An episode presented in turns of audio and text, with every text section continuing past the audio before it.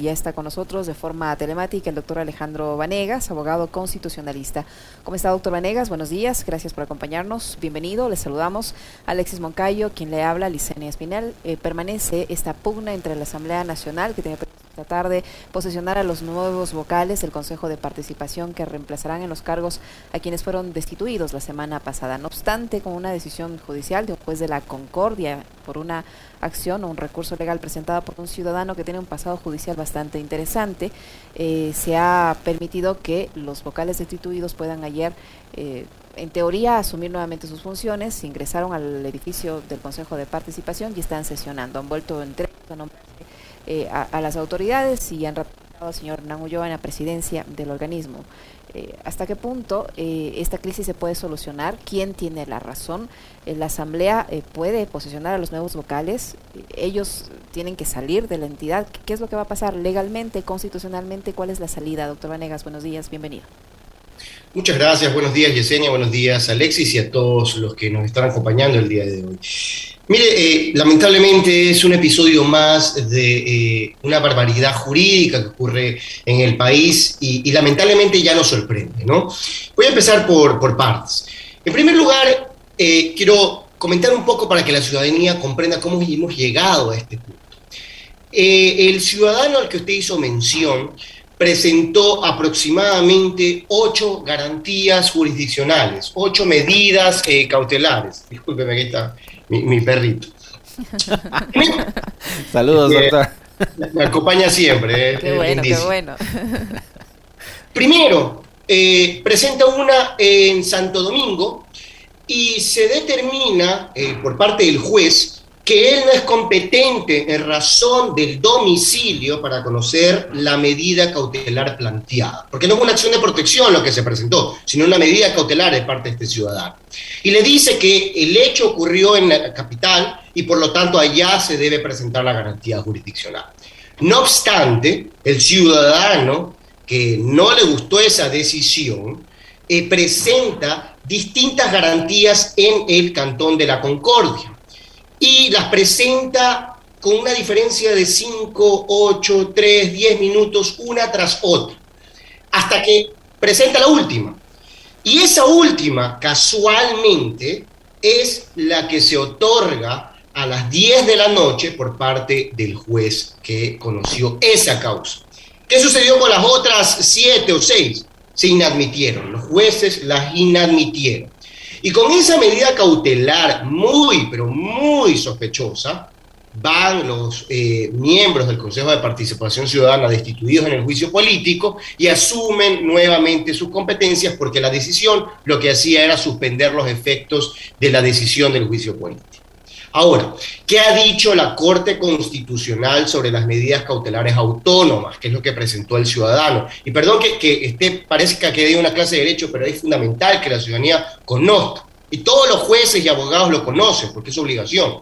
Establece que las medidas cautelares autónomas no proceden cuando ya ocurrió la violación del derecho constitucional. Es decir, que si al ciudadano le parecía que existía una afectación, porque ya ocurrió, porque ya se destituyó, lo que tenía que hacer era presentar una acción de protección con medidas cautelares. Y ahí sí, pues tramitar las medidas cautelares en conjunto, no de manera autónoma, porque las medidas cautelares autónomas son temporales. Aquí estamos emitiendo una resolución que parece indefinida y se está desnaturalizando por completo la justicia constitucional. ¿Qué ha sucedido por el otro lado? Los miembros del Consejo de Participación Ciudadana que fueron destituidos presentan una primera acción de protección. ¿Y qué les dice el juez de esa primera acción de protección? Que la inadmite porque ya otros jueces están conociendo la misma garantía y por lo tanto pudiese afectar la seguridad jurídica del país, porque no vamos a presentar 100 garantías para ver si uno por ahí la concede y con esa me voy, y 99 la inadmiten y pues esas las desecho. Así no es la justicia constitucional. Y a pesar de que a ellos les notificaron de ese particular, junto con su abogado, volvieron a presentar otra acción de protección, ya habiendo sido beneficiados por la medida cautelar de este ciudadano. En otras palabras, es terrible lo que está pasando con la justicia, es claramente una injerencia entre las funciones del Estado y pues lamentablemente ya no sorprende como les había comentado. Qué gusto saludarle, doctor. Buenos días. Eh, me complace eso de que sea una su oficina este friend. Pet friend. Exactamente, pet friend. Muy bien, felicitaciones. Oiga, doctor, a ver, eh, cuando en el caso de Jorge Glass recurrieron a un juzgado de Manglar Alto, ahí resulta que Manglar Alto para los eh, brillantes, lúcidos, preclaros analistas jurídicos que tiene este país y para los periodistas que también se creen en condición de ser abogados, fiscales, jueces y eh, pontífices de todo, eh, Manglar Alto era el último rincón en el fin del mundo. Entonces, al fin del mundo fueron a buscar un juez que le conceda una, un habeas corpus a Jorge Glass. Ahora que fueron a la Concordia, bueno, no está tan lejos, está aquí a tres horas más o menos. Eh, ahora sí está bien, pues. Entonces, para unas cosas, estas acciones de protección o estos recursos jurídicos y estos juzgados que están ubicados en la periferia, no cerca de la centralidad, eh, son, son malos son el diablo, son el infierno, son lo peor, son basura. Pero cuando se trata de defender sus intereses y a sus protegidos, resulta que sí, que la, que la jueza, el juez, lo que sea, actúa en derecho y los consejeros de participación ciudadana regresan ayer como superhéroes a tomar posesión de sus cargos. ¿Cómo entender eso y cómo, cómo también entender de, desde la condición de ciudadanos? Yo también me pongo como ciudadano, no únicamente como periodista, para entender cuando un abogado dice que una cosa está bien y otra cosa está mal, pero resulta que es lo mismo. Mire, eh, lamentablemente por este tipo de irregularidades eh, hay ese chiste de que contrata dos abogados y vas a tener tres opiniones. Así es. Es decir, eh, aquí lo que vemos es un doble rasero, un doble estándar, porque en el caso de Jorge Glass, el habeas corpus lo presenta porque tiene medidas cautelares vigentes hace dos años, y aquí mismo hemos hablado de eso, de la Comisión Interamericana de Derechos Humanos. Pero, y, la, y la, ciudadana presentó una acción de habeas corpus en Manglar Alto. Pero acá vemos un ciudadano que presenta ocho medidas cautelares en la provincia de Santo Domingo, y ahí sí vemos cómo y vemos cómo ciudadanos aplauden esa decisión totalmente irregular. Es terrible lo que está sucediendo. Y entonces también lo que estamos viendo es que la Asamblea Nacional, como tiene una mayoría de oposición que no nos gusta, pues yo con un juez voy a frenar absolutamente todo lo que haga. ¿Por qué? Porque no pudieron con eh, obtener los votos para dejar sin efecto y destituir a los miembros y vocales del Consejo de la Judicatura. Entonces vemos un Estado fallido, yo ya lo vengo señalando hace meses, vemos un Estado fallido donde no se puede combatir la delincuencia, donde los jueces están con un órgano que totalmente cuestionado, donde la Asamblea Nacional pierde su legitimidad porque otras funciones del Estado se meten en ella y donde el, el Ejecutivo no tiene la capacidad de hacer cumplir sus políticas públicas. Es terrible lo que vivimos. Pero ahora tenemos un Consejo de Participación Ciudadano que fue destituido en legal y debida forma, porque la comisión tenía, y aquí vamos al punto central, la comisión no emite el informe. ¿Por qué? Porque le archivan el informe que destituía a los siete vocales y no a cuatro. Y entonces, si no hubo el informe, el Pleno tiene que resolver el pedido de juicio político. ¿Qué va a hacer entonces? ¿Esperar indefinidamente a que haya un informe que probablemente nunca lo van a emitir? Pues claramente ante esto el Pleno resuelve, que es el máximo órgano de la Asamblea Nacional, y determina la destitución de cuatro eh, miembros del, Consejo, del Consejo de Participación Ciudadana, que inclusive se fueron a defender a la Asamblea Nacional, porque han señalado que se han visto indefensos, pero escuchamos como cada uno de ellos tuvo la oportunidad de ir a comparecer a la Asamblea y defenderse y hacer este todas las alegaciones que quisieron. Doctor Vanegas, en, este punto que usted menciona, el señor Ulloa ha, dicho en reiteradas ocasiones que no se siguió el debido proceso, que hubo violación al debido proceso, porque no hubo el informe. Usted dice que el Pleno, al ser la máxima autoridad, podía haber decidido que es en efecto lo que ocurrió. Y al, los, y al, asistir los vocales que luego fueron destituidos, están avalando un proceso que dicen que fue ilegal. Totalmente, es decir, fueron a defenderse en el juicio político como tal, porque hay varias etapas, entonces está la etapa previa con la comisión y el juicio político como tal, donde ellos y los interpelantes, pues evidentemente dan las alegaciones para censurarlos y aquellos que son los legitimados pasivos en ese juicio político van a defenderse. Y eso es lo que ocurrió. Entonces, alegar en este momento algún tipo de indefensión es terrible. y aún más terrible la decisión del juez de la Concordia. Porque si ustedes la revisan, y ciudadanos en general, ustedes pueden meterse al sistema de la función judicial y revisarlo, hace referencia a que a dedo se ha decidido destituir a cuatro, que hay una discriminación porque no se destituyó a los otros tres, y toma de medios de comunicación eh, conjeturas, opiniones, establece que hay miembros que son de la oposición, que son familiares de asambleístas y que por eso no se los ataca y estos cuatro sí, y entonces no hay igualdad. Es una barbaridad. Está haciendo unos argumentos que no tienen sentido jurídico. Y ese juez también tiene que ser investigado porque son compañeros todos los jueces en la Concordia, es decir, se presentaron ocho medidas hasta que la última cayó justamente con él y ahí desistieron de presentar nuevas medidas. Esto no puede pasar en un país civilizado, en un país donde se respete el derecho y el Estado como tal. Es terrible realmente.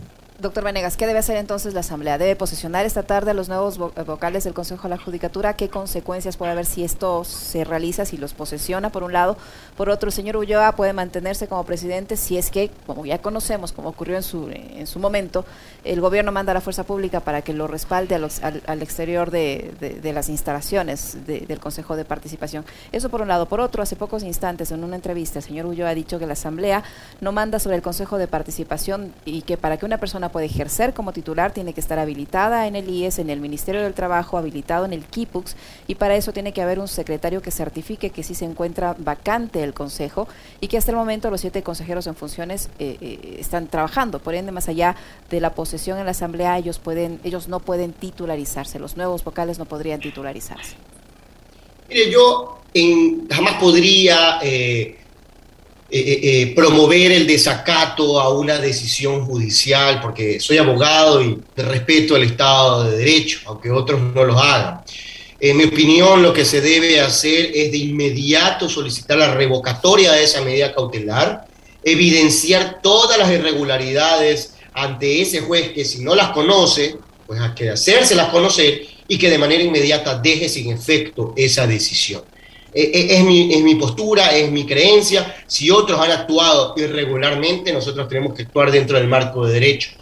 Y luego, eh, pues en efecto, ya esto lo vimos con el caso del superintendente de bancos, donde el Ejecutivo claramente apoyó la tesis del Consejo de Participación Ciudadana y obviamente todas estas instituciones que son adscritas indirecta o directamente al Ejecutivo, pues no prestan la colaboración, sea a la Asamblea Nacional o a otras instituciones que no sean afines políticamente a ellas.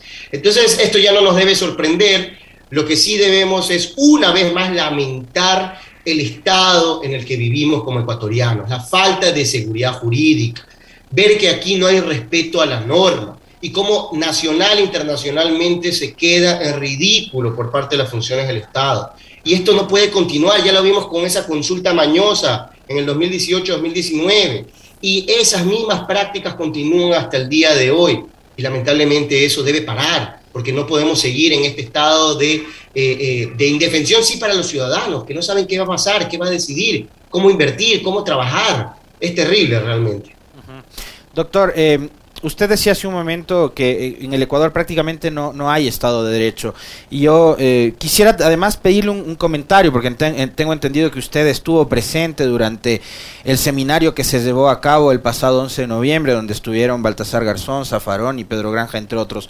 Eh, y yo siempre suelo recordar un, artículo que publicó Zafaroni hace algunas semanas atrás en página 12, eh, donde él decía que en Ecuador, eh, partiendo de lo que sucedió en el caso Sobornos y lo que han hecho con Glass, incluida esta, eh, esta persecución administrativa que hubo después en contra del juez de Manglar Alto, lo que han hecho es torcer el derecho está torcido el derecho. ¿Qué pasa además con la academia, con las escuelas, con las facultades de jurisprudencia del Ecuador que no dicen nada, que no no pasa nada. Fíjese, ahora se sacan los cueros del sol entre la fiscal Salazar y el ex contralor Celi cuando antes eran del mismo team para perseguir con toda la estructura que montaron a partir de lo que usted mencionaba, la consulta del 2018. Pero, ¿qué pasa con la academia que no dice nada de cómo en estos años han torcido al derecho? Y tienen que venir especialistas, conocedores como Zafarón y Baltasar Garzón de afuera a decirnos lo que han hecho con, con el derecho y la justicia en Ecuador. Ahí yo, permítame corregirlo muy respetuosamente, Alexis, pero yo soy profesor de Derecho Constitucional y he estado aquí ante usted en varias ocasiones en entrevistas justamente denunciando estas arbitrariedades. Pero usted es uno, usted es uno de una infinidad de analistas y de juristas que, que, han preferido callarse. Y comparto con usted, lo, que le quiero decir es que sí hay ejemplos dentro del país que eh, han denunciado desde la academia este tipo de situaciones y circunstancias, porque no le afecta a un bando político a otro, le afecta al país como estructura, como una base sólida de seguridad jurídica que no existe. Y claro, vienen juristas reconocidos, respetados internacionalmente, con un evento académico netamente, como es el doctor Zaffaroni, como es el doctor Baltasar, y pues nos señalan lo que nosotros estamos hablando aquí el día de hoy y hemos vivido y estamos viviendo, una falta de seguridad jurídica, donde las normas ya establecidas no se respetan, donde el camino que se está trazando mediante el ordenamiento jurídico no se respeta y donde las decisiones políticas, donde las decisiones de la voluntad de quien ostenta el poder en ese momento, pues es la que prevalece. Y, lamentablemente no podemos continuar viviendo así. Yo ya lo he señalado, aquí es necesario desde las bases remover absolutamente todo y con una asamblea constituyente establecer un nuevo ordenamiento jurídico, con cultura jurídica, con cultura de respeto a la norma, al derecho, desde los ciudadanos hasta los sectores políticos y de aquellos que ostentan poder de otra índole. Es fundamental porque estamos afectando el país y eso es lo que no se dan cuenta algunas personas que pretenden por beneficios personales eh, eh, dejar sin efecto este respeto a la norma. Y insisto, una vez más lo hemos visto con esta resolución de medida cautelar, que es una barbaridad, que es una arbitrariedad, y defenderla de cualquier manera sería, en mi opinión, terrible. Muchísimas gracias, doctor Vanegas. Un gusto haber conversado con usted. Muy amable. Fuerte abrazo, doctor. Fuerte abrazo, Alexis. Fuerte abrazo, Yesenia. Cuídense mucho. Muchas gracias. Gracias, muy gentil.